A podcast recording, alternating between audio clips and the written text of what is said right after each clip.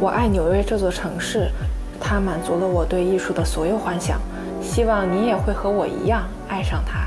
这里是纽约艺术圈，我是天楚，我在纽约。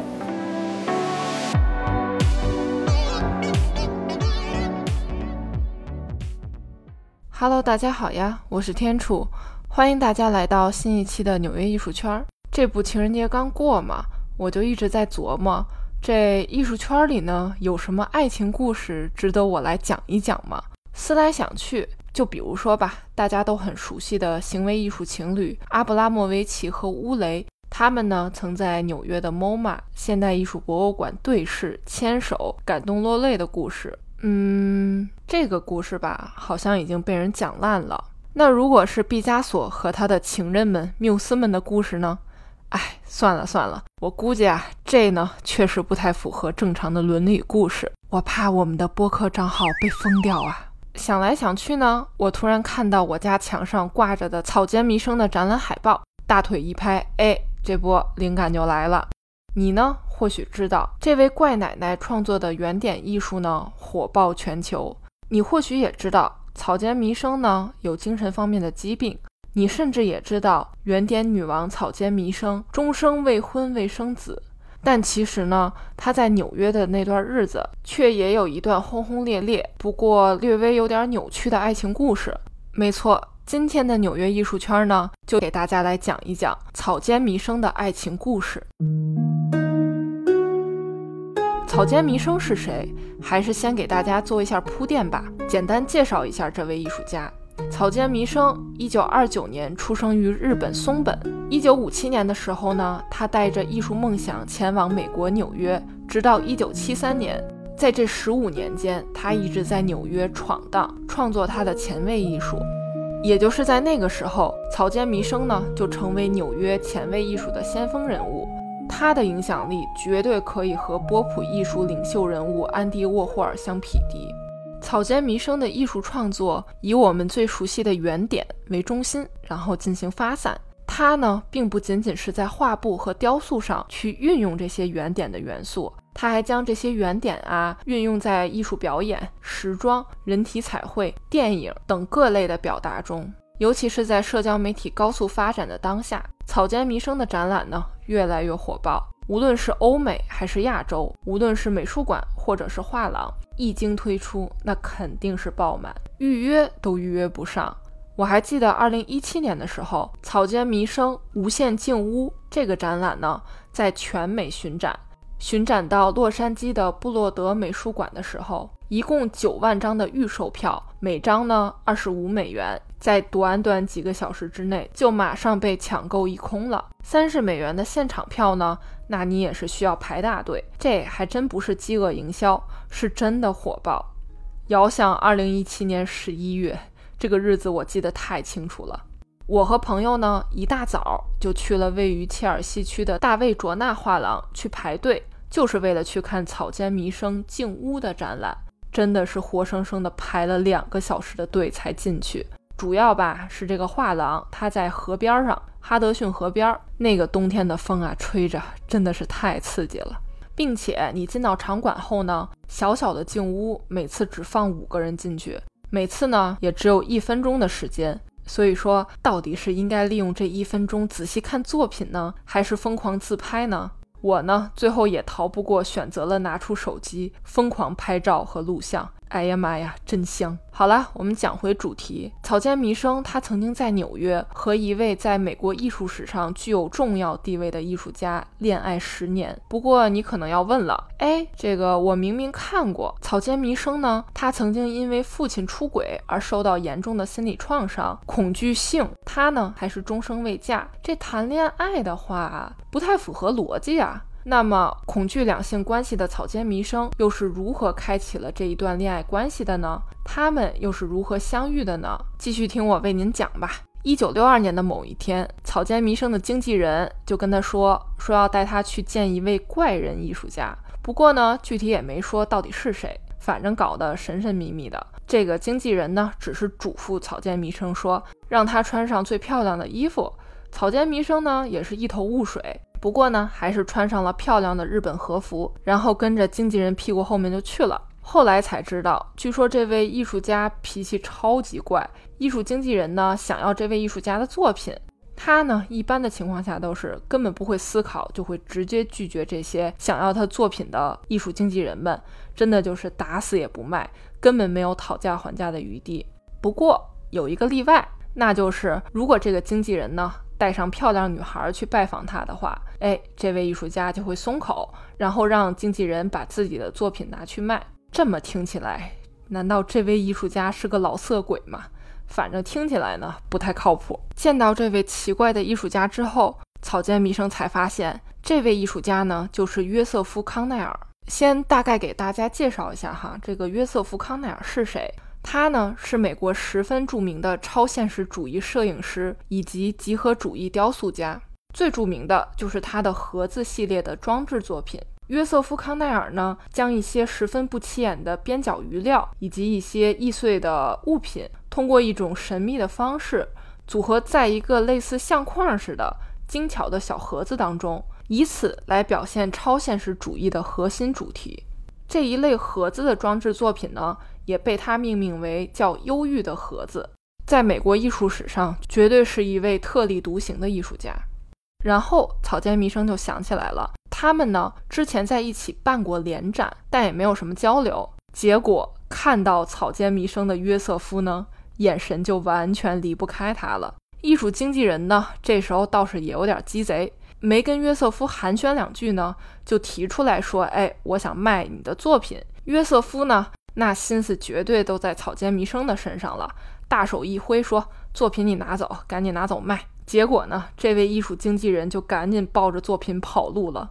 扔下草间弥生也不管了，就真的是生怕约瑟夫回过神来，不让自己拿走他的作品了。草间弥生呢，在自己的回忆录中写道：“当时约瑟夫一直死死地盯着自己，就真的是快尴尬死了，简直就是大型社死现场啊，恨不得找个地缝钻进去。”约瑟夫呢，倒也完全没有客套，特别认真地跟草间弥生说：“我从来没有见过像你这么可爱又美丽的女性。”第二天，约瑟夫就开始疯狂给草间弥生写信、写诗。据说最多的一天，草间弥生收到了十七封信，信箱都已经被挤爆了。这强有力的爱情攻势，还是让性格坚毅、见过大风大浪的草间弥生吃了一惊。当然了，哈，这个无论约瑟夫性格上有多奇怪，草间弥生呢，还是特别欣赏他的艺术成就的。也就在一起了。他们认识的时候呢，草间弥生是三十三岁，约瑟夫呢是五十九岁，两个人整整差了二十六岁。约瑟夫呢，倒也是不修边幅、邋里邋遢的，这也导致草间弥生的许多朋友呢，都以为说你难道是和一个流浪汉在谈恋爱吗？其实我们从约瑟夫的很多拼贴作品风格中呢，也能看出来，他作品中的很多元素呢，都是旧物，甚至是垃圾。约瑟夫呢，他常年喜欢拿这个纸袋子，沿着路边去捡一些，比如说木片啊、钉子呀，收集沙子呀，哎呀，反正总之什么都捡，什么都往这个纸袋子里装。约瑟夫呢，偶尔也会给他的访客回赠一些礼物，然后让这些访客用手绢包好带回去。这些访客到家一看，打开之后呢，全是什么沙子呀、凋零的花儿啊，甚至还有从附近海滩捡回来的贝壳。嗯，可能在我们眼里看起来毫不起眼的旧物，甚至是垃圾，对于约瑟夫而言，那都是宝贝。草间弥生和约瑟夫在一起十年，直到一九七二年约瑟夫去世，他们呢都没有发生过性关系。两个人呢是一直保持着那种柏拉图式的爱情。约瑟夫呢是一位特别虔诚的基督徒，他呢对性也是有严重的心理障碍，因为他从小就被母亲灌输了。女人是肮脏的这一观念，但凡是女人，那绝对不能碰。他的母亲呢，的确很疯狂，对约瑟夫呢尤其严格。也正因为如此，约瑟夫似乎有一些性无能。没错，其实约瑟夫一系列古怪的行为呢，一定程度上和他的母亲有关系，因为他的母亲呢确实控制欲极强，给予约瑟夫的呢是一种畸形的母爱。约瑟夫和母亲呢住在纽约皇后区法拉盛再远一点的地方。草间弥生曾表示，约瑟夫的母亲呢真的是不正常，只要见到有任何女人接近他的儿子，他都会开始嘟囔说讨厌，真的是让人受不了。包括比如说草间弥生呢去约瑟夫家去找他玩儿，那约瑟夫的母亲这脸马上就耷拉下来了。有一天呢，草间弥生和约瑟夫坐在他们家的草地上热吻，结果约瑟夫母亲拎着一桶水就过来了，直接从他们头上哗啦的就浇下来了。这俩人呢，当场全身湿透。更可怕的在后面，约瑟夫呢，竟然没有去安慰在一旁跟落汤鸡似的恋人草间弥生，那就更不用说道歉了哈，而是拉着母亲道歉。他母亲呢，就更得寸进尺了，继续说说啊，让约瑟夫不能碰女人，说女人是梅毒和淋病的巢穴，很脏。为什么你还把女人往家里带，还接吻？反正呢，只要是看到草间弥生和自己的儿子在一起。这位母亲呢，就肯定要各种不爽。约瑟夫对待母亲的态度呢，反正呢，那肯定是有求必应。就比如说，他跟草间弥生在一起的时候呢，母亲在另外一端说啊，你赶紧过来给我倒杯茶。那不管当时草间弥生和约瑟夫在干什么。约瑟夫呢，甚至都不会回头看一眼草间弥生，就马上飞奔过去给母亲去倒茶去。反正呢，草间弥生他也在自传里呢总结了，我真的是想踹他两脚。一个快六十岁的儿子与八十岁老母亲之间的关系呢，在我看来呢，实在是太诡异了。他有十分病态的恋母情节。不过呢，你要说约瑟夫完全不管不顾草间弥生呢？种种行为看来倒也不是。草间弥生他曾经跟约瑟夫说过，说既然你妈这么讨厌我，那我以后也不来找你玩了。约瑟夫呢，就像一只受伤的小狗，死死地拉住草间弥生的手，哀求道：“说如果你要离开我，那我干脆去死好了。”其实大家有没有听出来？如果用现在最流行的词汇来形容的话，那就是草间弥生和一个恋母癖加妈宝男谈了整整十年的恋爱呀。所以呢，相信大家肯定也会好奇，这草间弥生到底是咋能忍了十年的呢？哦，对了，其实除了当时疯狂写信和写诗之外，约瑟夫采取的措施呢，就是电话轰炸，一天好几通电话，每次呢都是超长通话时间。但是呢，这对于艺术创作劳模草间弥生而言呢，那这个人生中的每一分钟都要去醉心于创作，恨不得不吃饭不睡觉。这突然冒出来了一个天天要煲电话粥五六七八个小时的男人，这完全接受不了呀，也太浪费时间了吧！并且哈，你想想，在那个没有网络、没有社交媒体的年代，艺术经纪人呢，能找到草间弥生的唯一方式，那就只有电话了，对吧？但是呢，由于草间弥生的电话总是长时间的占线，这艺术经纪人也不开心了，自然呢，对草间弥生的评价也就不怎么样了。到最后，草间弥生呢也不知道该怎么办了，就干脆在约瑟夫打电话来的时候呢，直接把电话放在桌上，然后自己该干嘛干嘛。约瑟夫呢倒也不生气，就默默的在电话另一头等着。还有一次就是草间弥生跟别的男人一起出去玩，结果忘了和约瑟夫的约会。约瑟夫呢，就真的是站在约定好的地点，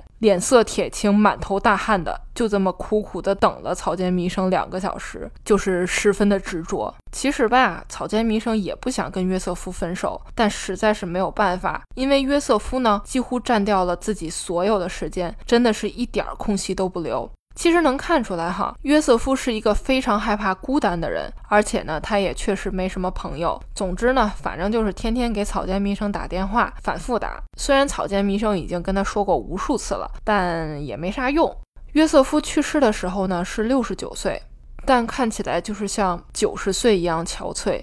一九七二年，约瑟夫去世的时候呢，他也为草间弥生留下了自己创作的大量作品以及很多东西。当然了，在世的时候呢，他也时不时的为草间弥生创作专属于他的拼贴画，这呢也让后来经济拮据的草间弥生呢能够将这些作品出售换取现金。一九七三年，也就是约瑟夫去世后的一年，草间弥生在这一年返回日本之后，没过两年呢就入院接受精神方面的治疗了。他呢也就把自己在日本的工作室设立在了医院旁边。所以很长的一段时间呢，他都是很有规律的接受治疗、创作、接受治疗、创作，这样往复着。当然，我们不可否认的是，约瑟夫·康奈尔呢是十分优秀的艺术家，他的艺术成就呢是被记录在美国艺术史当中的。草间弥生也给出了他对约瑟夫的评价：约瑟夫基本上是一个不食人间烟火的人，他呢不懂世界上的游戏规则，也不懂男女之间的相处方式。所以，尽管草间弥生终生未嫁，没有子女，但他在纽约也经历过一段轰轰烈烈的爱情。最后呢，我就给大家念一首约瑟夫曾经写给草间弥生的诗：春天的花呀，回来为我跳舞，我会为你打个结，就像这只蝴蝶，浅尝你遗留的杯中物。现在我要为弥生举杯，敬。我思念的公主。好啦，今天就讲到这儿了。我是天楚，我在纽约。下一期纽约艺术圈不见不散哦，拜拜。